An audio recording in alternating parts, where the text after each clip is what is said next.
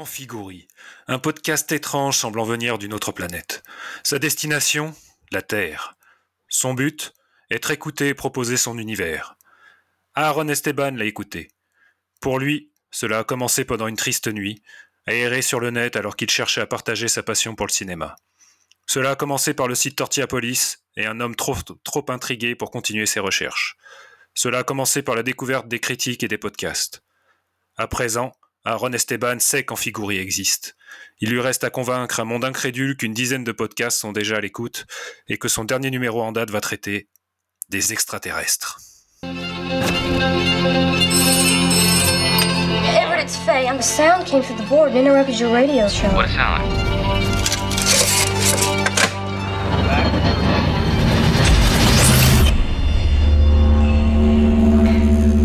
What's going on, Everett?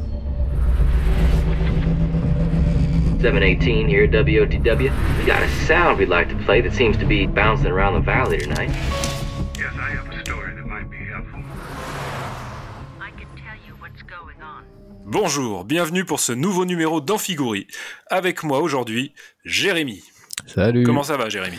Bah, ça va super bien. Je suis hyper content qu'on parle de The Vast of Night, même si j'ai cru comprendre que t'es pas aussi euh, euh, ravi que moi. A priori, t'as pas autant aimé que moi, mais on va en discuter. Mais euh, je suis hyper content. C'était un choix imposé. C'était un choix imposé, mais euh, j'ai plein d'arguments pour te convaincre que c'était un super film. Eh bien, c'est parfait. Du coup, j'ai, j'ai, j'ai, pour changer, j'ai préparé un résumé. que d'habitude, toi qui l'ai fait, t'es toujours un petit peu dans l'improvisation. Et moi, je l'ai écrit, le résumé. Eh bien, nous t'écoutons. Place au résumé. Alors, vendredi soir, années 50 aux États-Unis, dans l'État du Nouveau-Mexique, dans la petite ville de Cayuga. Toute la population ou presque se retrouve lors d'un match de basket de l'équipe du lycée. Toutes Pas tout à fait. Everett et Faye quittent la salle de sport pour se rendre respectivement à la station radio et au standard téléphonique. Pas de basket pour eux, la ville est calme, morte, et ceux qui ne sont pas au basket écoutent la radio. Faye, qui s'occupe donc du standard téléphonique de la ville, entend un son étrange qu'elle fait alors écouter à Everett. Intrigué, ce dernier le passe à la radio et demande à ce qu'on l'appelle si quelqu'un le reconnaît. Un appel d'un ancien militaire leur indique qu'il s'agit peut-être de quelque chose d'un autre monde. Ça donne super envie, non? Alors, qu'est-ce que t'en as pensé, toi? Bah, avant de parler du film, faudrait peut-être traiter de son sujet. Donc, les, les extraterrestres, c'est quand même euh, un sujet abondamment traité par le cinéma. Au début, à des fins euh, propagandistes. Là, on est moins dans ce cas-là. Et en plus, la petite particularité, c'est que je trouve que le, le film louche du côté de la télévision abondamment, notamment dès son entrée, son entame. Oui. Il y a un petit côté euh, entre aux frontières, aux frontières du réel ou enfin, au-delà du réel plutôt, à hauteur The Limit, c'est la quatrième dimension. Donc ça m'a assez frappé euh, à la vision du film, d'autant qu'on y revient plusieurs fois. Enfin, il adopte ce point de vue télévisuel euh, quelques reprises au cours du film, et j'en ai, j'ai pas trop trouvé le, pas trop su définir la raison de, de, de cette espèce de d'affaîtrie qui a tendance à nous sortir du film. Enfin, je sais pas quel effet ça a eu sur toi. Oui, c'est bah, le seul, euh, enfin oui, c'est le seul reproche que je fais au film, c'est que je ne comprends pas euh, l'utilisation de de la télévision. Ça apporte rien en réalité euh, euh, au récit. Euh, je pense qu'il veut rendre hommage, je pense qu'il veut donner un état d'esprit au truc, et et oui, en effet, ça ça coupe un peu le rythme, ça sort du film. C'est un peu dommage. Il s'en sert en fait de transition. Hein. Il il l'utilise au début et deux ou trois fois dans le film. C'est vraiment un effet de transition dans son film. Mais clairement, je, c'est- pour moi, c'est assez inutile. et C'est vraiment le truc négatif du film. Mais je pense qu'on pourrait le remonter, juste enlever ça et ça serait le parfait, quoi. Mais je me demande si ça démontre pas un peu le manque de foi qu'il a envers son sujet, en fait. Il utilise euh, les extraterrestres parce que ça reste un sujet évocateur, mais lui n'y croit pas, et c'est une façon de mettre à distance. Peut-être, mais je, je pense même qu'il a un, un problème avec son film dès le début. Et, euh, c'est son premier film, il faut le dire. Euh, à- Et son seul, d'ailleurs, et son seul film. en, effet, donc euh, citons, euh, citons-le quand même, euh, ce, ce réalisateur dont, dont je ne retrouve pas le nom dans mes notes. Andrew Patterson. Andrew Patterson, voilà, je l'ai là, Andrew Patterson, euh, c'est donc son premier film. C'est un film qu'il a eu du mal à sortir. A priori, il a présenté à, à au moins 18 euh, festivals et euh, personne ne voulait de son film. C'est assez étrange vu, vu quand même la qualité du, du truc. Et euh, il va finir donc par, euh, par réussir à le, à le présenter. Je te laisse nous dire le nom peut-être du festival où il est sorti. Est-ce que tu as la, est-ce que tu as l'information ou pas? Bah, il a fait plusieurs festivals, notamment un à Édimbourg, mais sinon l'essentiel se concentre sur euh, enfin, États-Unis, Canada. Ouais, c'est ça, le Slam Dance Film Festival. C'est là vraiment où il est, il est sorti en premier. Euh, en janvier 2019 et euh, et ça a été de suite une bah, une belle surprise pour euh, pour tout le monde euh, et entre autres pour Steven S- Soderbergh dont on- je pense qu'il faudra qu'on en, on en reparle un petit peu on en reparlera un petit peu.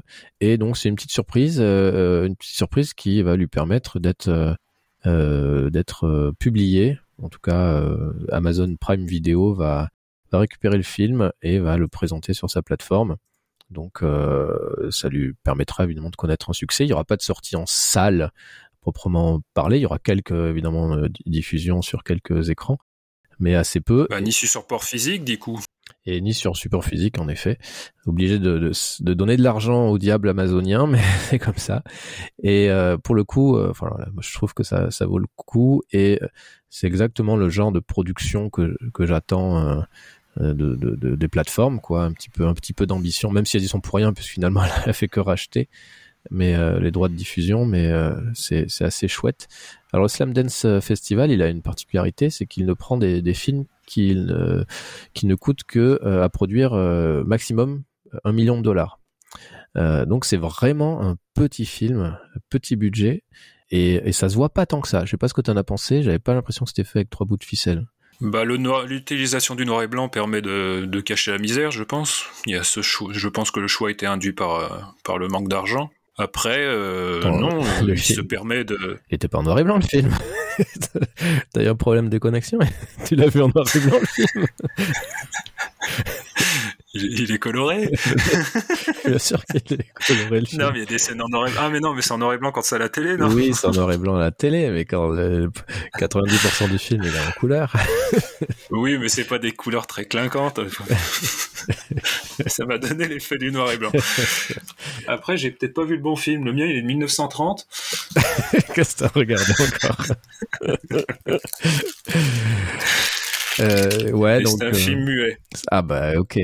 Non non mais euh, non mais vraiment moi je trouve qu'il y a une... alors il y a beaucoup d'imagination et je trouve que voilà en tout cas euh, après en même temps tu me diras aujourd'hui c'est assez facile de faire euh, de- de- des images assez léchées puisque euh, il suffit d'un d'un d'un bon smartphone pour avoir euh, un- une belle image. Euh, c'est- bah, d'ailleurs Soderbergh avait fait euh, une série hein, tout, ou une fi- un film une série je ne sais plus euh, avec son iPhone. Euh, C'était assez bluffant. Je crois que c'est plutôt un film. C'est un film. Alors, il vient de se passer un truc génial. Voilà, mon iPad euh, m'a parlé. on y est. Terminator, on y est. Euh, ça fait peur quand même. Ou alors c'est juste un message de le- de l'espace. Peut-être, peut-être. Euh, ouais, Andrew Patterson, donc, il n'a fait qu'un film. Bon, après, donc très récent, hein, sorti en 2019. Il a coûté donc 700 000 euros, de dollars. C'est des dollars. Maintenant, la monnaie est équivalente, donc ça marche aussi. Ça marche aussi à, à- à l'heure où, où nous parlons.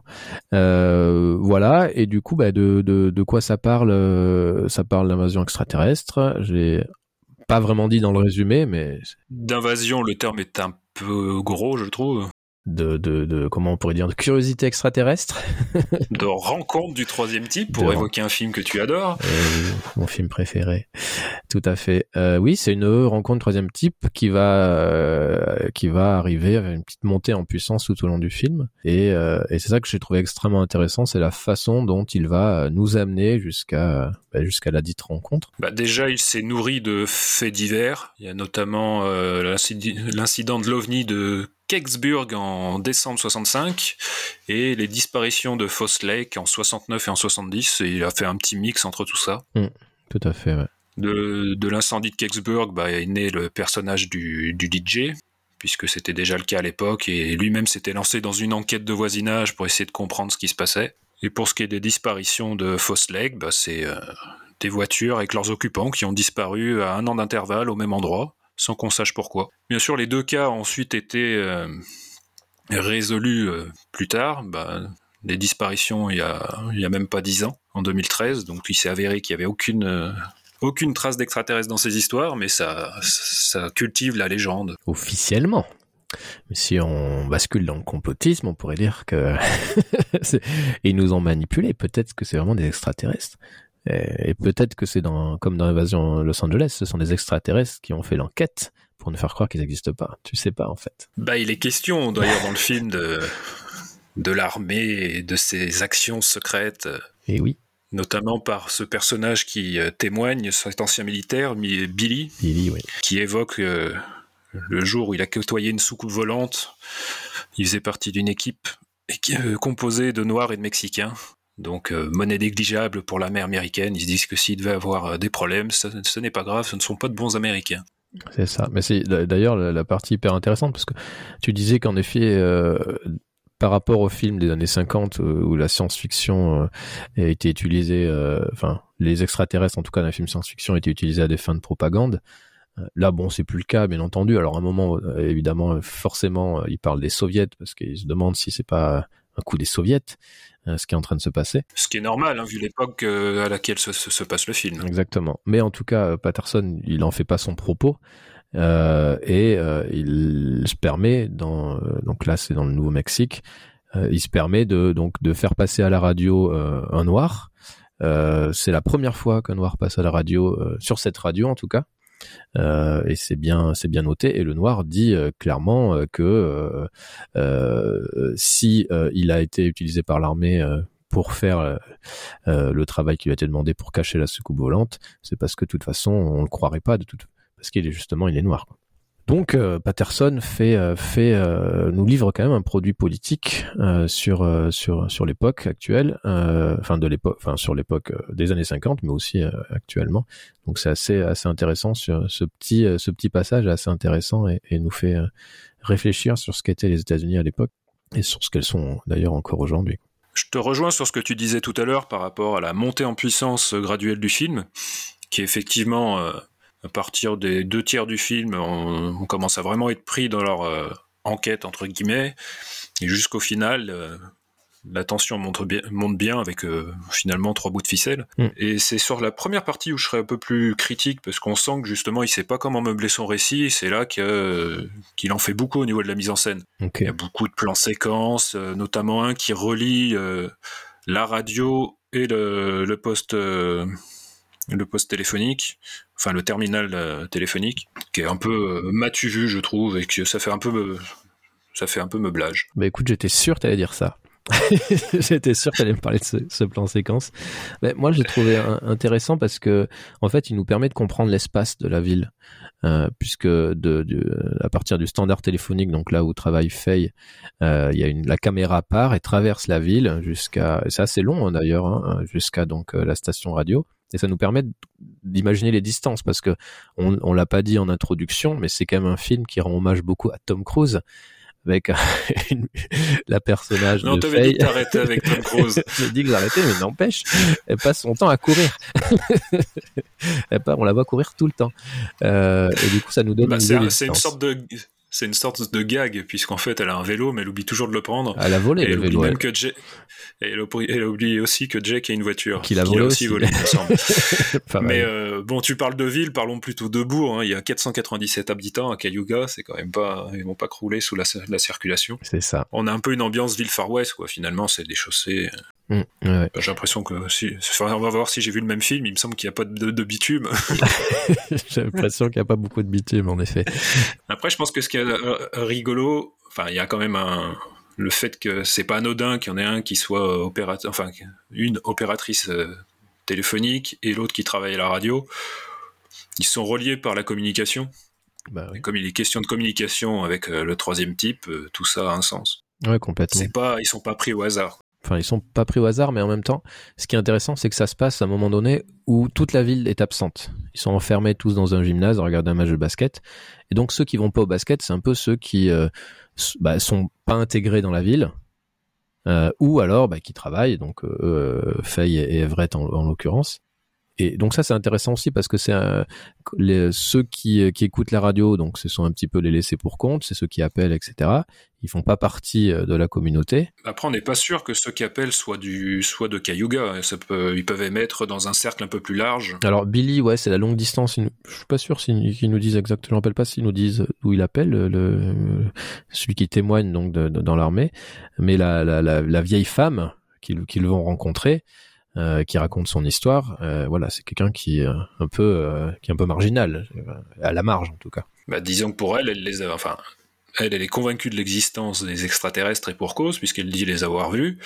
Et il me semble qu'elle euh, elle établit une hypothèse comme quoi ils, se- ils apparaissent toujours quand euh, la majorité de la population se trouve à un match qui est, et qu'il y a des personnes isolées. euh, Ouais, complètement. Qui donc elle, elle a perdu euh, son, son fils a été euh, été euh, kidnappé, enlevé par les extraterrestres, dit-elle. Euh, même si elle est, elle est pas crue par personne, d'ailleurs même par les personnages. En tout cas, Everett la veut, pas la croire. Bon, il finira par la croire éventuellement, vu la fin. mais euh, mais moi j'ai beaucoup aimé le début en fait. Je, le trouve euh, je trouve assez passionnant la façon dont il nous fait entrer dans le film et les personnages, qui, qui est assez bizarre. Enfin, c'est assez c'est assez peu commun ce genre d'entrée. Bah, Everett apparaît immédiatement antipathique, en tout cas, je l'ai, je l'ai ressenti comme ça. Ouais, il est chiant lui. On sent le, le gars imbu de lui-même euh, qui, se, qui s'estime supérieur à quasiment l'ensemble de la, com- de la communauté. Il se permet même de désigner à, à Faye les individus qu'il faut éviter parce qu'ils sont d'un ennui mortel. Ouais, ouais. Et puis il prend le trombone d'un d'un musicien et lui il lui il lui cache. Euh, non, il est pas il est pas sympa, mais en fait, ce que j'apprécie, c'est la façon dont il euh, le, le réalisateur nous nous pose le sujet et il nous pose les euh, les rapports qu'il y a entre euh, Faye et Everett, euh, leur relation et euh, à, à travers bah, une longue conversation sur euh, bah, sur le son parce que c'est vraiment un Bah, film autour sur d'un microphone, voilà, autour d'un microphone. Elle est contente. Elle a un nouveau microphone. Elle peut un nouveau enregistreur, un nouvel enregistreur. Du coup, mise en abîme, puisqu'on a eu ce- cette conversation juste avant d'enregistrer. Exactement. On avait quelques petits soucis de son. Et puis il y a ce, passage extraordinaire où quand ils finissent par euh, s'éloigner vraiment de la salle pour aller respectivement euh, à, leur, à leurs emplois, il y a cette conversation sur le futur qui est, assez euh, extraordinaire, qui est hyper intéressante. Sur qu'est-ce que va être le futur, comment les, êtres humains vont vivre, etc. Donc du coup, ça nous pose dans le sujet, Euh, mais c'est vrai que ça sert à rien en fait Et dans l'époque. et dans l'époque, et ça sert à rien. Euh, et- mais euh, je trouve ça assez fascinant. Si, enfin, si, ça sert quand même parce qu'ils se rejoignent dans une certaine ironie, mais qui prend toute sa dimension lors du final. Puisque ce sont deux personnages qui se rejoignent sur deux choses l'envie de, de, communi- de communiquer, d'être un peu dans, la, dans le journalisme, on va dire, et surtout par leur envie de quitter ce bled. C'est vrai. Vœu qui sera peut-être exaucé à la fin du film. Va- on va spoiler parce qu'il faut qu'on parle de la fin à tout prix, qui est, qui est, qui est assez intrigante. Euh, J'aimerais savoir comment tu, qu'est-ce que t'en as pensé toi. Euh, donc voilà. Et euh, et donc, euh, alors c'est, c'est euh, quand je me suis intéressé au film, j'ai pas mal lu et je me suis posé quand même- pas mal de questions sur euh, la réalité un peu historique du truc parce qu'on voit donc moi j'étais assez euh, stupéfait de voir comment ça fonctionnait un standard téléphonique à l'époque puisque bon, je m'étais jamais intéressé hein, désolé et on la voit là avec tous ces avec tous ces fils passés d'un coup de fil à un autre c'est euh, assez génial et en plus elle est capable de faire des enregistrements euh, des conversations c'est enfin voilà c'est les années 50 hein. enfin il même pas ah, il y a à peine la télé je pense aux États-Unis euh, enfin on imagine qu'elle existe déjà mais les gens récemment ils Il y préfèrent a la télé, oui, mais elle n'est pas popularisée c'est encore. ça. on- Ils, passent- ils préfèrent encore la radio.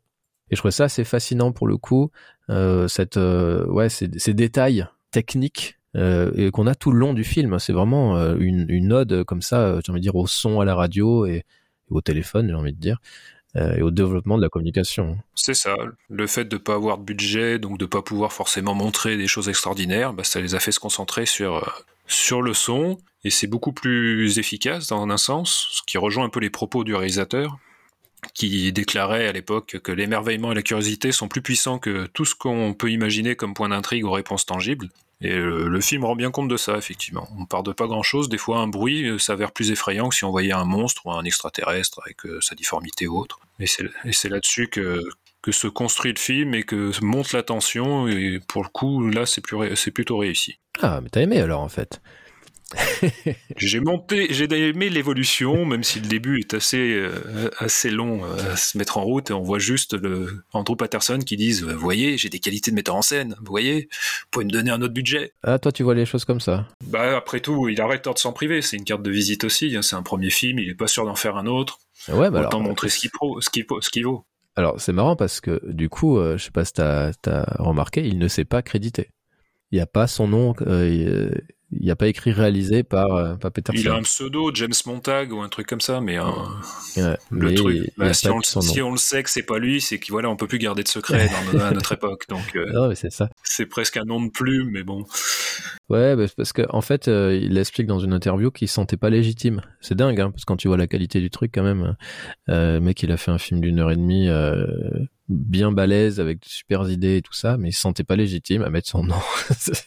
c'est assez dingue quand même. À mon avis, il a dû piquer le scénario, quelqu'un, ou, ou dupliquer, ou dupliquer le film dont je parlais tout à l'heure, qui était en noir et blanc, tu vois. Ah, peut-être.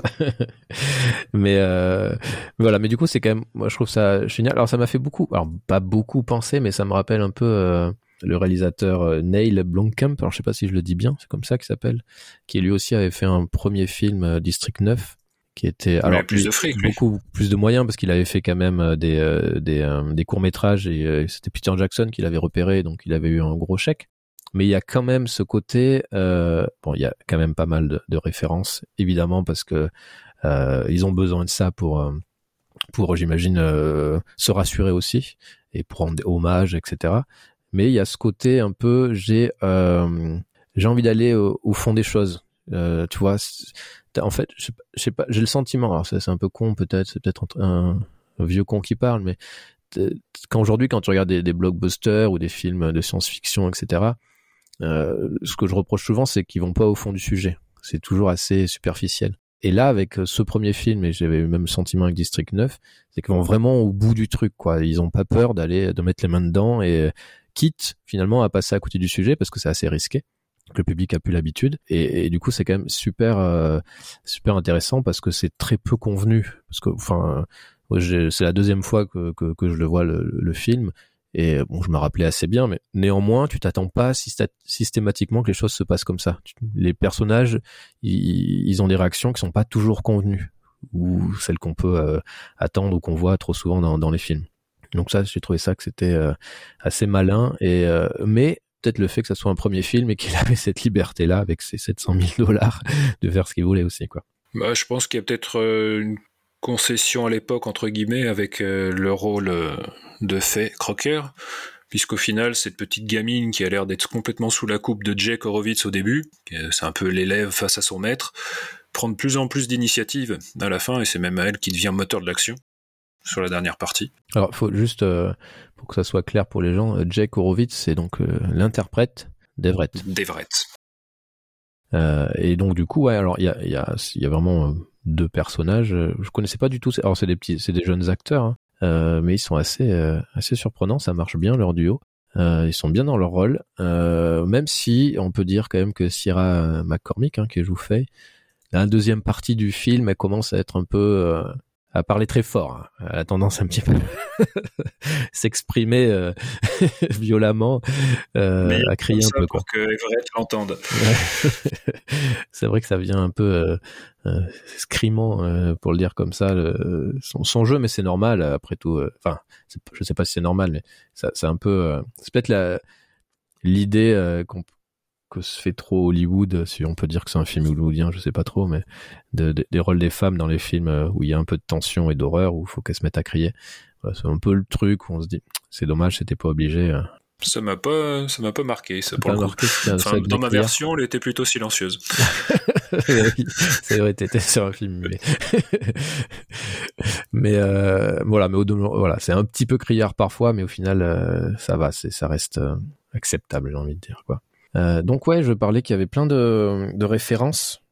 Euh, t'as- t'en as noté, t'en as, t'as noté quoi toi comme référence? Alors t'as parlé de Twilight Zone, euh, t'as parlé de, alors t'as parlé aux frontières du réel? Non, au-delà. Non, pas du- aux frontières, euh, au-delà du réel, en fait. Outer the Limits, la série qui commençait justement sur un écran de télé. On avait une voix off qui disait l'image va se brouiller, donc c'est pour ça ça m'a fait évoquer ça le début du film. Ok. Oui, parce qu'aux frontières du réel, c'était la version française d'X-Files. C'est ça, oui, hein, oui, si je me ça. rappelle. Euh, bon, après, on peut toujours dire qu'il y a... Dès qu'il y a des extraterrestres, on peut penser à X-Files de toute façon. hein, euh, Bah, le film pourrait être un point de départ d'un épisode d'X-Files si on va par là. Mm. Mais sinon, euh, il n'y a pas de corrélation. hein. Euh, bon, après, il y a évidemment euh, une belle corrélation avec euh, Rencontre du troisième type. C'est indéniable de, de Spielberg. Mais il n'y a pas que ça. Il y y avait un. À mes, alors moi j'ai vu euh, qu'il y avait pas mal de choses qui, euh, enfin pas mal de choses, j'en sais rien, mais ça m'a fait penser à Zodiac aussi. De, je viens de perdre son nom. De David Fincher. David Fincher, voilà. Ou euh, avec le, le, le jeu des téléphones. Je sais pas si tu te rappelles ces scènes dans, dans Zodiac où à chaque fois que t'as les t'as les scènes de téléphone. Alors il me semble, c'est pas que j'ai pensé à ça. T'as as les scènes de téléphone, mais tu as toujours qu'un point de vue. Et ça m'a fait penser à ça avec avec euh, avec Faye. On a toujours que son point de vue euh, dans les dans les scènes de téléphone. Et je me suis demandé si peut-être faudra-t-il que je revoie Zodiac parce que je peux me tromper. Mais ça m'avait marqué. Mais quand tu dis son point de vue, même quand elle, euh, elle communique avec Everett, Sauf là, ouais, justement. Quand elle communique avec les gens, euh, avec euh, avec les gens qu'elle connaît pas ou ceux qui amènent du du du, hum, du mystère en fait. Oui, mais ça, je pense que c'est un parti pris euh, normal, enfin logique. Ça fait, il n'y avait aucun intérêt à voir les interlocuteurs euh, chez eux en train de téléphoner. Quoi. Ouais, mais il y a beaucoup de films, on le voit. Parce que, parce que, juste, oui, mais c'est peut-être des personnages qui ont de l'importance. Là, en l'occurrence, Billy, il me semble que c'est pas amené tout de suite que c'est un militaire noir. Ça arrive dans le dialogue. Donc, si on l'avait montré à l'image, ça aurait été inventé. Donc, ça fait partie aussi d'une construction euh, pensée, à mon avis. Mais par exemple, la, la vieille femme quand elle appelle, on la voit pas. Quand les amis, quand elle appelle sa famille, non la babysitter, pareil, on la voit pas. Euh, sa, sa voisine, Après, on on la voit. après on la voit, tout à fait. Sa, sa, sa, voisine aussi, on la voit pas. Donc euh, il y a, il y a vraiment un, un désir, une volonté de, de, de cloisonner dans son petit standard le, Faye et de justement de, de, que la communication ne soit vue par le spectateur qu'entre Billy, euh, pas Billy, pardon, euh, Everett euh, et Faye. Mais bon, je sais pas, ça m'a fait penser à ça. Euh, je sais pas Bah, pourquoi. ça aurait aéré le, le huis clos qui s'insère entre eux, en fait. Ouais. Enfin, qui, se- qui se construit. Là, du coup, euh, si tu montrais les interlocuteurs, t'aurais cette tension qui perdrait en importance. Et après, il faudra recommencer de zéro. Alors que là, ça monte toujours. Et euh, finalement, c'est certains personnages comme euh, Mabel, la vieille dame ou la babysit- babysitrice, babysitter, on les voit plus tard. Et à un moment où ils sont vraiment en pleine, en pleine tension. Ouais, mais c'est c'est ça qui est un c'est ça que j'ai aimé du coup ce, ce choix de réalisation euh, je l'ai trouvé assez euh, assez pertinent pour le coup euh, c'était euh, c'était assez chouette Euh, après bon évidemment on peut penser à plein plein plein de films euh, euh, de, de, science-fiction euh, mais euh, finalement c'est quand même un film qui a sa propre identité. C'est pas un film qui cherche juste à faire euh, euh, des appels du pied euh, euh, aux autres films aux plus grands films connus quoi. Et, euh, du coup, ça c'est euh, ça aussi que le distingue, euh, parce que bon, des films qui aiment rendre hommage, euh, il y, en a plein et finalement ils, se perdent un petit peu. Euh, voilà, ça devient des produits un peu marketés. Là, pour le coup, c'est pas du tout euh, c'est pas du tout ça et, et c'est hyper appréciable. Après, on pourrait dire, toi qui veux rendre ce film politique, que c'est un peu un film du peuple. Qu'en général, pour les extraterrestres, on va toujours avoir un personnage de scientifique, ou on va avoir des militaires, enfin des gens qui sont un peu plus haut placés. Alors que là, on est vraiment euh, dans une petite bourgade avec des gens comme, euh, comme nous qui tombent sur, euh, sur une histoire euh, incroyable. Oui, oui, mais après c'est politique. Oui, oui. ça- de toute façon, j'ai envie de dire tout est politique. Hein, si on veut en parler. Je sais pas si c'est un film qui se veut politique. C'est un film qui a voulu, en tout cas, bah, montrer à un moment donné, euh, mettre en avant le racisme euh, des, des, États-Unis. Euh, mais après, euh, il passe à autre chose, quoi. Enfin, il en fait pas euh, il- des caisses. Il en fait pas son, son sujet, tu vois. Je, je sais pas si c'est vraiment. Enfin, c'est pas un film social. C'est c'est Ouais, je, je peux pas dire que c'est un film politique, c'est un film à un moment donné qui euh, qui prend parti euh, à juste titre Bah, il, se pas, il, il se voile pas la face sur l'histoire de son pays, et plutôt que le masquer euh, C'est ça. par des astuces, non, il en, il en parle ouvertement. Ouais, complètement. Euh, bon après, il y a quand même une référence absolue. C'est Orson Welles, son canular sur la guerre des mondes. Enfin moi j'ai forcément pensé à ça. c'est la radio, c'est euh, bah, une invasion extraterrestre. Euh, Alors c'était pas un canular, c'était ils se contentaient juste de oui, de, de nar- de canular. narrer le, le roman et ça a été perçu comme une vraie euh, une vraie invasion. Ouais, En fait, il a été dépassé par sa qualité de narrateur. Tout à fait. Et, euh, et forcément, enfin, on est obligé d'y penser. Alors là, enfin, moi, j'ai vraiment pensé à ça. Euh, La radio, l'invasion extraterrestre, c'est, c'est, euh, enfin, je pense que c'est un petit clin d'œil quand même euh, euh, à ça. Bah, au début, on peut se dire ça, effectivement, qu'ils se montent le bourrichon pour pas grand chose, qu'ils s'ennuient tellement qu'ils vont chercher l'étrange dans le moindre petit bruit. Et puis au final, avec des témoignages de Billy et puis de la vieille dame, ça, prend une autre dimension. Donc, euh, belle montée euh, en tension du film jusqu'à, bah, jusqu'à la fin, jusqu'à la scène finale. Donc, on, on spoil euh, pour, euh, pour en parler parce que moi, je me pose des questions quand même sur cette fin. Et bah, là, je te laisse euh, le privilège de spoiler le- nos auditeurs. Alors, ce que je propose, c'est que vous mettez sur pause, vous lancez le film et vous écoutez la suite de ce podcast dans, dans une heure et demie. Comme ça, euh, vous serez pas spoilé. Euh, donc, qu'est-ce qui se passe Euh, à la fin? Faye et Everett euh, et euh, la petite sœur, je crois, ou le petit frère de Faye, parce qu'elle a récupéré son, son frère ou sa sœur. Elle a récupéré un, un bébé. ouais. Voilà, qui donc la babysitter s'était s'était barré euh, sur le toit, regarder les extraterrestres justement. Bref, se retrouve dans une forêt et il découvre sur le sol des cendres. Donc le sol a été brûlé et euh, les, arbres aussi ont été découpés et il voit vraisemblablement quelque chose dans le ciel.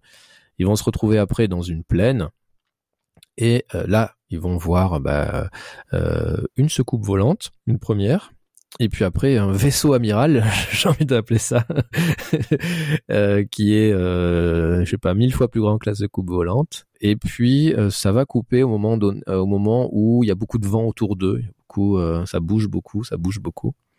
Ça va être, ça va être coupé. On repart, je crois, dans la ville avec la sortie des, des, des gens dans de la de la Du salle de basket. Et, euh, et puis après, on revient sur, euh, sur, enfin, on suppose qu'on revient sur Faye et Everett, et on voit qu'à la, là où devait être, il n'y a plus que des cendres et les restes d'un magnétophone qu'ils avaient avec eux. Bah, le magnétophone, a peut-être une paire de lunettes aussi, je sais. Ouais, possible, je, j'ai plus le détail. Voilà, mais du coup, on comprend qu'ils étaient là et qu'ils sont plus là. Euh, soit ils sont morts, soit bah, ils ont été enlevés. Donc c'est toute la question. C'est ça. Est-ce qu'ils sont Alors à ton avis, ils sont morts, ils, ont été enlevés? Qu'est-ce qui s'est passé? Moi, pour moi, on est sur de l'abduction. D'accord. Pour le coup, elle est assez curieuse, la, la, la scène, si on se met euh, par rapport à ce qui a été amené, puisque il prend, on peut dire qu'il prend des pincettes un peu tout le long, en, en laissant planer le fait que ça peut être euh, l'armée qui est derrière tout ça. Et puis on arrive sur cette scène où on voit vraiment euh, ces vaisseaux spatiaux. Alors après, oui, ça pourrait être encore un, un engin inédit euh, produit par l'armée. Après tout, c'est ce qui avait révélé une enquête ensuite euh, par, rapport aux incidents de l'OVNI de Kecksburg. hein. Il se serait avéré que c'était un, engin espion euh, mal contrôlé de la part de l'armée et qui voulait absolument cacher les restes. Et c'est pour ça qu'ils avaient évacué tout le monde sur site. Mais je trouve que pour le coup, elle, euh, elle laisse pas la... Le film se conclut pas sur une question. Pour moi, c'est assez clair en fait. Moi, je pense qu'ils sont, oui, oui, sont, sont morts vraisemblablement, parce qu'à un moment donné, en fait, c'est Billy qui explique en fait qu'il est tombé malade euh, du fait qu'il était trop près de, la, soucoupe volante. Euh, donc, on peut en déduire que clairement, il y avait des sortes de radiations. Et moi, j'ai l'impression qu'ils ont été, euh, oui, ils ont été euh, brûlés, euh, radiés, irradiés, et qu'ils sont sont finis en cendres. Euh, et que du coup, la théorie de la, de la, de la vieille, son fils a été euh, enlevé, tient pas trop la route. Vraisemblablement, il a peut-être été plutôt euh, brûlé, euh, voilà, euh, vaporisé, pour le dire comme ça, quoi. Oui, mais s'ils avaient été brûlés, le, le magnétophone l'aurait été aussi, on n'aurait pas trouvé... Enfin là, il est intact dans les cendres, Ouais, donc c'est- vraiment comme l'objet qui, qui est tombé derrière eux. En plus, il y a la scène d'avant, quand ils sont euh, dans la voiture avec le couple. Le couple, ils sont comme euh, hypnotisés à un moment, Oui, quand comme ils, s'ils euh, entendaient des choses, comme s'ils étaient sous contrôle. mais ils sont sous contrôle parce qu'elle, ils, ils passent l'extrait euh, lu par la vieille qui parle en, en extraterrestre. Et en effet, ils, sont complètement, euh, euh, ouais, ouais, euh, hypnotisés, quoi. Euh, mais moi, j'ai, Ce moi, qui va vraiment dans le sens d'une existence extraterrestre, et pour le coup, on écarterait le, fait, le dossier militaire. Pour le coup. Oui, non, mais là, c'est sûr. Enfin, oui, en tout cas, dans le, dans le film, c'est, c'est sûr. Mais oui, pour moi, ils ont été irradiés. C'est pour ça que la, le magnétophone a, a tenu le coup, en fait. Ils ont, ils ont brûlé. je sais pas, ils ont été- je sais pas comment dire parce que vraiment le tas de cendres, il est quand même assez gros. Et... Donc j'ai envie de prendre ce parti-là. parce que si- sinon, pourquoi, pourquoi ils auraient parlé de ça J'ai envie de dire pourquoi ils auraient ajouté ce détail-là dans, dans, dans le discours, dans le témoignage de Billy, du fait qu'ils avaient été malades, quoi. Qu'ils étaient malades? Bah justement, malade. Pas mort, euh, pas cramé. Oui, mais justement parce que lui, il est pas allé en- il était pas en contact direct, quoi. Est- C'était une soucoupe qui avait été trouvée et qui vraisemblablement irradiait des trucs, quoi. Bah, sa maladie, c'est ce qui lui a fait se poser des questions sur ce qu'ils avaient découvert. Le débat reste ouvert. hein. Le débat reste ouvert. Bon, et du coup, euh, si, euh, si tu devais résumer ton, ton, bah, ton point de vue, euh, est-ce que, t'as, est-ce que finalement tu as aimé ce film après, après qu'on en ait discuté avec un peu de recul? C'est une petite pépite comme tout le monde le dit ou pas? Comme tout le monde le dit, pardon. Pépite, je ne sais pas, mais les points positifs l'emportent sur les négatifs en tout cas, et ça serait, je serais curieux de voir ce que, ce que va être la suite de la carrière d'Andrew Patterson. Est-ce que ça va être euh, l'homme d'un film? Est-ce que derrière il va céder aux sirènes de gros studios? Tu parlais de Soderbergh, donc est-ce que Soderbergh va en être le parrain? Est-ce qu'il va l'accompagner? Ouais, ouais, c'est. Est-ce euh, que tu sais des choses à ce propos? Oui, tout à fait. Alors j'ai eu Soderbergh ce matin au téléphone. Et... non, mais en, en réalité, donc ce que j'ai pu lire, c'est qu'ils ont euh, une relation de mentoring, ouais. Euh, donc euh, Soderbergh veut l'aider euh, vraisemblablement. Donc euh, alors après, dans quelle mesure C'est un peu compliqué le système hollywoodien. C'est pas lui qui va financer les, les, films et tout ça, mais en tout cas, il va le conseiller certainement sur sur ses choix. Euh, a priori, il aurait quand même fait un film euh, qui, entre temps, là, entre 2000, euh, c'est quoi, 2018, 2019, je sais plus. Aujourd'hui, 2019, mais euh, il. Euh, Moi, euh, j'avais rien vu justement, même pas un projet, même pas un truc en production. Ouais, j'ai- lu qu'il voulait pas encore le sortir avant son autre projet. Enfin, c'était assez assez bizarre. euh, j'ai pas très bien compris pourquoi, mais j'ai clair. Enfin, le sentiment qui qui se dégage de ça, c'est que il a pas envie de se planter. il a clairement pas envie de, de sortir un film tout pourri euh, et euh, et justement devenir le, le- réalisateur d'un film. Euh, ce qui est sûr, c'est que ouais, il a une relation avec Soderbergh. euh, donc, il apparemment, il s'appelle assez assez souvent. Il parle, il parle beaucoup. Il lui donne des conseils. euh, donc euh, donc c'est cool. Euh, mais après, bon, là, Soderbergh, c'est pas non plus. euh, Enfin, dans le système hollywoodien, c'est un peu un ovni aussi, Soderbergh. Donc, euh, mais c'est d'ailleurs ce qui est intéressant chez Soderbergh. Peut-être qu'un jour on pourra en parler, mais donc euh, voilà, je suis pas sûr que ça c'est lui qui pourra lui ouvrir toutes les portes, euh, des- les portes des grands studios. Mais bon, à, à, à voir. Les grands studios, voir. non, mais il peut déjà le produire. Je pense qu'il a sa propre maison de production, Steven Soderbergh. Puis comme il alterne les projets télé, cinéma, au pire, le mêler un projet télé pour commencer. Enfin, il y a plein de, possibilités. Il y a plein de possibilités en effet. Euh, mais oui, ils ont ils ont noué une, relation parce que ouais, Soderbergh avait euh, tenu à le, à le à le rencontrer tellement il avait euh, aimé aimé son film. Et ce que je comprends, moi, c'est clairement le genre de film qui qui me parle beaucoup. J'aime beaucoup le ouais le blabla en début de film, alors qu'en général c'est un peu ça pourrait vite me sortir du film, mais euh, je trouve que ça sert bien l'état d'esprit, ça sert bien l'ambiance. C'est quand même un film d'ambiance, hein, on, on l'a pas dit, mais je trouve a c'est un film qui, qui dégage une, une ambiance hyper intéressante, Entièrement nocturne, d'ailleurs. entièrement nocturne et entièrement en temps réel euh, aussi. Euh, donc ça c'est aussi assez intéressant. Donc le, vraiment le film il dure le temps du match de basket, donc faut que ça aille vite. Et, et Au final, on ne sait pas s'il y a eu des prolongations. on sait, on sait même pas qui a gagné d'ailleurs, je crois. hein. Mais voilà, c'est vraiment un petit film euh, à petit budget, mais ça se voit pas. Euh, les effets, alors il y a peu d'effets spéciaux, mais en tout cas ceux qui sont intégrés à la fin.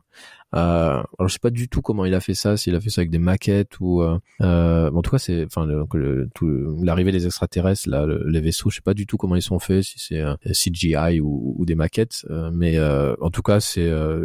très très bien fait euh, et ça nous sort pas euh, bah, de, de, de- du design du film. Et euh, ouais, après le, le, le point faible, enfin le, le truc négatif, c'est c'est cette transition que je comprends pas très bien, celle dont on parlait, où on a une elle passe en noir et blanc et on a une vue sur une télé qui nous montre le film. D'où ma méprise. C'est ça. Donc du coup, c'est vrai qu'on se dit, bah, quelqu'un regarde, des gens regardent, euh, mais on sait pas qui, on sait pas quoi, et ça, ça apporte rien au récit. C'est vraiment le truc un peu, euh, j'ai envie de dire un peu naïf du film, euh, naïf d'un premier film. Il a envie de faire quelque chose, mais euh, ça sert pas quoi. Puis en plus, il y a cette inscription au début sur l'écran télé, ça commence par le ciné paradoxe. Alors, on sait pas trop, est-ce que c'est c'est pas le nom de la maison de production, c'est Mais je sais pas. on sait pas trop à quoi il fait référence le ciné paradoxe. Pour ça, je me dis que dès le départ, et on dirait qu'il essaye de mettre une distance pour finalement assumer son sujet jusqu'au bout. Et cette fin, euh, cette fin très claire sur ses intentions finalement. Ou énigmatique. mais euh, ouais, mais voilà, moi en tout cas, j'ai vraiment, c'est vraiment un film que j'ai beaucoup aimé. Et, d'ailleurs, c'est un film, euh, je pense qu'il c'est un, c'est un film qui peut, qui, touche deux, euh, deux typologies de public. Il y a bah, ceux qui aiment les films de science-fiction, c'est clairement un film pour eux. Ceux qui aiment le cinéma, c'est un film pour eux. Mais je trouve que c'est aussi un film pour les gens qui n'aiment pas la science-fiction. Enfin, si je devais conseiller, euh, toi, des films pour des, gens qui aiment pas la science-fiction, c'est l'un des premiers que je leur dirais de regarder. Parce que euh, on n'a pas le sentiment de regarder un film de science-fiction, justement. On, a le sentiment de, de, de, de presque de, suivre, euh, ouais, euh, en temps réel, euh, des, gens vivre une petite aventure qui se finit sur, bah, parce que c'est fini, mais Bah, a priori, pour ceux qui croient aux extraterrestres, ce film n'est qu'un drame. c'est un drame, tout à fait. mais voilà. et d'ailleurs, pour appuyer ta théorie, je pense qu'en fait, ils ont kidnappé euh, Faye et Everett, et c'est les cendres du bébé que tu vois. Ce qui braillait trop. Mais bravo. oui, voilà. Merci pour euh, ce détail. Euh, voilà, non, mais donc euh, pour moi c'est un, un un très très très bon film et c'est clairement une petite pipite. Pour moi, ça me fait penser, ouais, c'est un peu dans les, dans les premiers films comme ça. T'as as Monsters aussi de de je ne sais plus qui que j'aime beaucoup. Euh, c'est qui qui a fait ça euh, Monsters déjà. euh, C'était Gareth Edwards, un Ouais, truc comme c'est ça. ça, Edwards, tout à fait, ouais. Euh, les District 9, ce genre de trucs. Et, et après, bon, ça finit pas toujours sur les super euh, carrières. Hein. Neil Blomkamp, je suis pas très fan de ce qu'il a fait par la suite. Euh, Gareth Edwards non plus. Donc voilà, on- j'espère que Patterson sera plus inspiré que les autres. Bah, en tout cas, on peut pas dire qu'il se précipite. Non, ça c'est sûr. Est-ce que tu es prêt pour un petit quiz? Il y a trois petits euh, extraits et à retrouver les titres des films. Est-ce que tu es prêt? Eh ben, allons-y.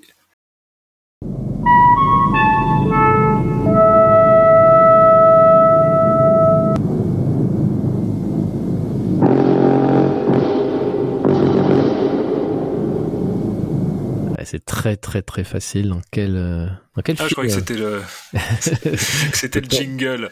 Non. Euh, bon, euh, toute logique rencontre du troisième type, mais comme ensuite ça a été parodié, tu m'as peut-être mis une parodie. Non, je t'ai pas mis une parodie. je- C'était l'occasion quand même de, de faire écouter ce, ce passage extraordinaire du, du, du meilleur film du monde, Rencontre du troisième type, qui, ouais, oui, évidemment, on pense quand on pense beaucoup à Rencontre du troisième type en regardant euh, The Vast of Night, The Vast of Night, je crois qu'on dit. Qui, pour le coup, a un titre bien plus énigmatique. Oui, l'immensité de la nuit, hein, ça se traduit. Tu disais que ça pouvait, que ça pouvait attirer des gens qui soient pas euh, versés dans la science-fiction ou ce genre de thème. Bah, pour le coup, euh, ils peuvent se laisser piéger Tout par l'ambiance et par ce titre euh, peu évocateur finalement.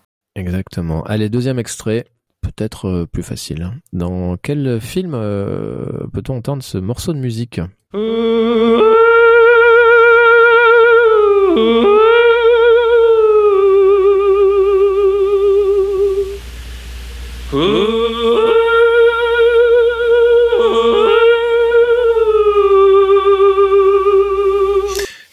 Mars Attacks de Ah, Tim Burton, joué. futur lauréat du prix Lumière cette année d'ailleurs. Euh, donc tu vas aller le voir, euh, tu vas aller le rencontrer Euh, Il y a peu de chances que je le rencontre, mais au moins il sera dans le coin euh, tout un week-end. D'accord. Et est-ce que tu te, est-ce que tu connais le nom de de la personne qui fait que je ne sais pas faire bien sûr.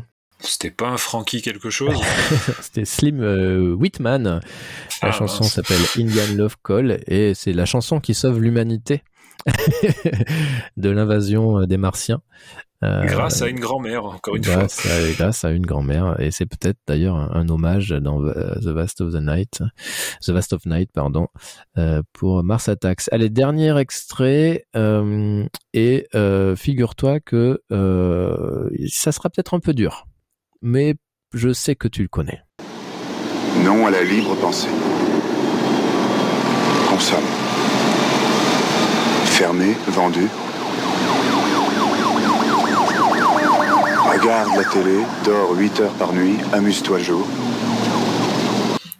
L'excellent Invasion Los Angeles de John Ouais. Carpenter, bien sûr. Bravo, bravo, un sans faute, vraiment bravo. Euh, Et bravo à toi de simple. pas nous avoir mis de film de Tom Cruise. Il a failli y avoir. Mais oui, bah, Invasion Los Angeles, euh, qui est euh, un des grands classiques euh, de, Carpenter que, j'apprécie beaucoup. J'ai vu, euh, bah, ça fait longtemps que je l'ai pas vu d'ailleurs, hein, maintenant que j'y pense. Et alors qu'est-ce que qui se passe dans cette scène? Est-ce que tu peux l'expliquer à nos auditeurs auditrices? Bien, il se rend compte que la paire de lunettes de soleil qu'il a récupérée dans un local, euh, dans un local qui s'est fait défoncer par la police, enfin détruit par la police, révèle des messages subliminaux sur les panneaux publicitaires de toute la ville. Exactement. Euh, donc il se balade dans la ville et juste après, il va voir euh, son premier extraterrestre parce que les, les lunettes, elles euh, permettent Oui. aussi de voir le vrai visage des gens. Et, euh, et c'est un film. Alors là, pour le coup, on est sur un film purement euh, politique de John Carpenter, qui est une petite pépite, une belle merveille. Euh, voilà, mais je pense qu'on a. Est-ce qu'on a tout dit sur The Vast of Night? Est-ce que tu avais envie euh, de dire d'autres choses sur euh, le film préféré, que ton film préféré de 2019 du coup hein, Tu m'as dit en en hors antenne. 2019, oui, bah oui, les Covid, ça doit être le seul que j'ai vu. Mais c'est bien que tu répètes le titre à la fin, parce que je crois qu'on a oublié de le, de le mentionner au début. C'est vrai. Bravo, on est doués nous. Et c'est pas grave. Ok, bon, ben euh, merci beaucoup. Euh, c'est, euh, j'étais content de parler de ce film. Euh, On va réfléchir au, au prochain sujet. Mais ça restera pas. Enfin, il est quoi? Est-ce qu'il atteint ton top 3 des meilleurs films d'extraterrestres? Non, non, non, non, non. Euh, alors, est-ce que c'est, ah, est-ce que c'est un classique? Est-ce que ça devient un classique? C'est ça la, la question. non, pas un classique, mais est-ce que toi, il monte à ton panthéon euh, Est-ce qu'il va tutoyer les sommets ou pas? Non, je pense pas. Enfin, ce sera compliqué de battre euh, Rencontre du troisième type, euh, The Thing, euh, Alien. hein. Enfin, si on veut parler d'extraterrestres, ça sera, ça sera euh, ou E.T. ou, ou tant d'autres en fait. Mais clairement, dans le paysage actuel de films de science-fiction à petit budget, oui, c'est un film qui mérite, qui mérite d'être vu. Alors, je pas dans le, pan- ça sera pas un film qui rentrera dans le panthéon des, des films de science-fiction, mais c'est un film qui qui mérite d'exister beaucoup plus que d'autres. Parce que on a aussi beaucoup de films bien pourris d'extraterrestres euh, et celui-ci euh, il est carrément euh, bien qualitatif. Pour rester dans le sujet, je ne saurais trop vous conseiller de, de voir ou revoir la série OVNI, petite production française avec Melville Poupeau, qui est vraiment excellente. Le message est passé et euh, il y a un film d'extraterrestre qui est sorti il y a pas très longtemps que je conseille. Il est sur Disney+. C'est une production euh, 20th Century Fox et c'est Prey. Est-ce que tu as vu Prey, euh, Bénédicte? Euh, J'ai du mal à mettre ça dans le rang des films d'extraterrestres. Une espèce de relecture de Predator, mais euh, au temps des Indiens, un truc comme ça. C'est ça, tout à fait. Et qui est, euh, alors, un peu convenu, euh, tout à l'heure je, je parlais des films un peu trop convenus, c'est vrai, mais euh, qui est assez efficace et euh, euh, assez intéressant. Euh, Est-ce que tu as un petit conseil d'un- petits films comme ça, de science-fiction, d'extraterrestres euh, Parce que je sais que tu en as vu beaucoup en fait ces derniers temps. hein. C'était, c'était pour, c'est pour ça qu'on parle de ça d'ailleurs. Dans les films à éviter, j'en ai, j'en ai pléthore. hein. Par exemple, le, le- le récent Nope de Jordan Peele. Je suis d'accord. Mais sinon, il n'y en a pas qui m'ait marqué récemment. non. Euh, euh, Nope, euh, bah, c'est une petite déconvenue pour moi. la première heure est interminable. Euh, les flashbacks, je n'ai toujours pas compris à quoi ils servaient. Les, euh, les relations entre les personnages sont bizarres. Je... les, les- les flashbacks et le fameux gros plan sur l'espadrille qui, qui tient toute seule debout, quoi. oui. ouais, il y a des, il y a des trucs un peu bizarres euh, dans, dans, dans Nope. C'est dommage parce qu'il y avait, euh, je trouve qu'il y avait un angle assez intéressant, un peu, un peu nouveau.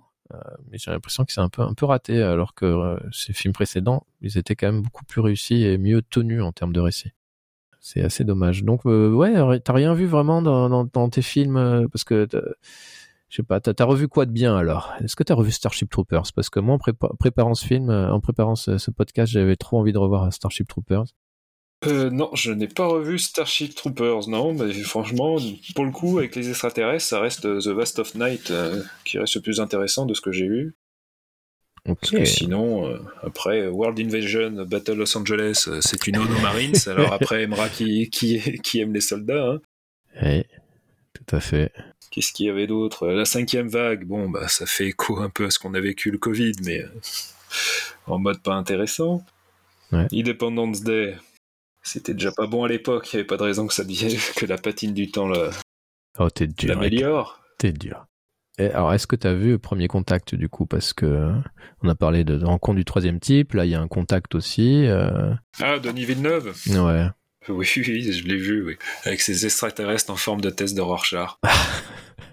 Et alors, du coup, est-ce que qu'est-ce que tu penses? Est-ce que tu fais partie de ceux qui aiment le cinéma de Villeneuve ou, t'es comme moi euh, ça, te, ça te laisse un indifférent Alors, Villeneuve, mais là, on dévrie vachement du sujet. Villeneuve, j'aime son film The Prisoners, Ouais. avec Jack Gyllenhaal et Hugh Jackman. Eh oui, tout à fait. Et, et puis c'est tout.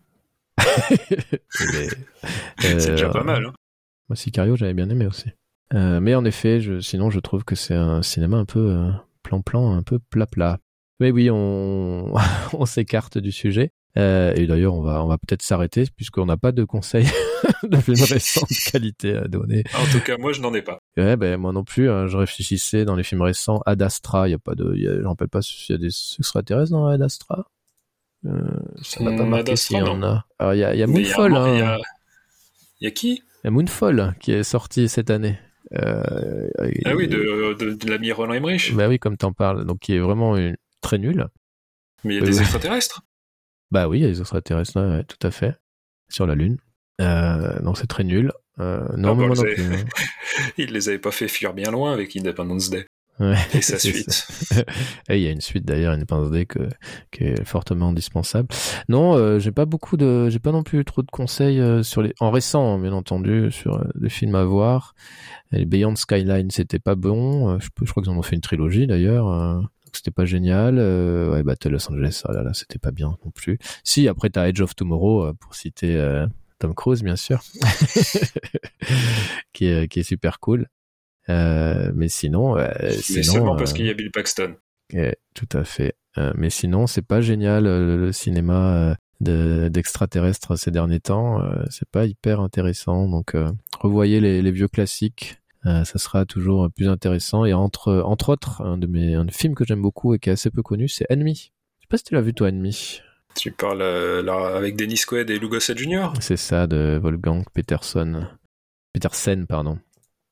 Voilà que j'aime. C'est gentil, c'est gen- c'est gentil. C'est un peu le duel dans le Pacifique. euh, c'est duel dans le Pacifique, mais euh, dans l'espace. C'est ça, 1985. Ça c'est cool. Mais non, sinon j'ai. Après, hein, vous avez tous les euh, tous les Marvel, hein, évidemment, euh, mais qui sont voilà, qui sont ce qu'ils sont. mais non, j'ai pas j'ai pas trouvé. Hein. En préparant le, train, je dis- truc, je dis putain, on va quand même leur trouver des des petits conseils de films à voir, mais désolé. C'est au-delà de nos, nos compétences là pour le coup. Donc si vous avez des idées, vous n'hésitez pas à nous à nous écrire. Ça sera avec plaisir. Quand, quand voilà, même Annihilation euh, qui a été fait récemment là, euh, qui est sorti sur Netflix, c'est pas bien. Euh, Ah, d'Alex zut, Garland. bah, écoute, on, on verra, je le verrai quand même. Ah, bah, tu seras, tu seras fortement déçu, je pense. J'attends ton message pour avoir ton avis. tu me diras que j'avais raison, je pense. Euh, mais non, c'est pas, c'est pas génial en ce moment. C'est pas très créatif. Et euh, j'espère que euh, qu'ils vont revenir là-dessus. Alors t'avais Life qui était pas mal quand même, un peu une sorte, ouais, ça voulait, ça, lorgnait du côté d'Alien, de Daniel Espo, Espinosa. Je sais pas si tu l'as vu toi. Si, si, avec la fin qui, qui ose ce que les aliens n'avaient jamais trop osé faire. Si ce n'est Jean-Pierre Jeunet, mais ça n'a jamais été suivi d'effet. Tout à fait. Et c'est de, de 2017, donc c'est assez récent. Et puis euh, avec un, un, un beau euh, un beau casting par ailleurs euh, que je suis sûr que tu seras capable de nous rappeler comme ça. Le piège horrible. Alors, si, donc j'ai cité Jack Gyllenhaal, Ouais. et il y avait la fille de...